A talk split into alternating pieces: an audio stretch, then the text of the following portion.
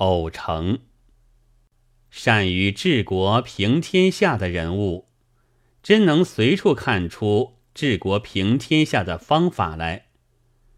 四川正有人以为长衣消耗布匹，派队剪除；上海又有民工要来整顿茶馆的。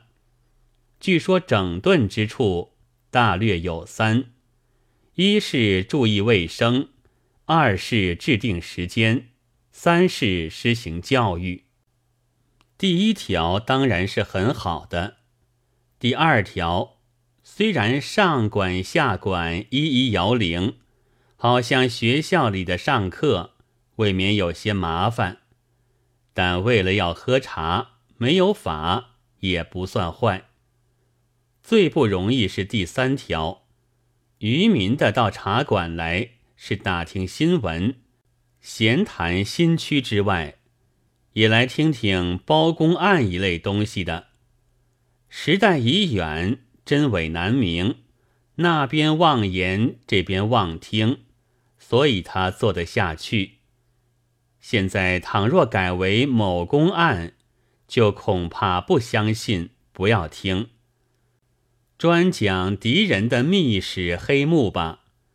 这边之所谓敌人。未必就是他们的敌人，所以也难免听得不大起劲。结果是茶馆主人遭殃，生意清淡了。前清光绪初年，我乡有一班戏班，叫做群玉班。然而名实不符，戏做得非常坏，竟弄得没有人要看了。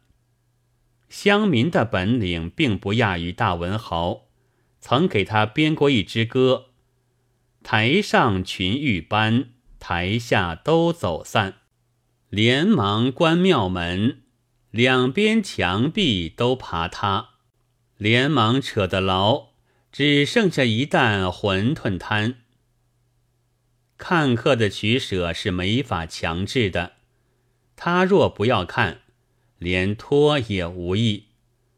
即如有几种刊物，有钱有势，本可以风行天下的了。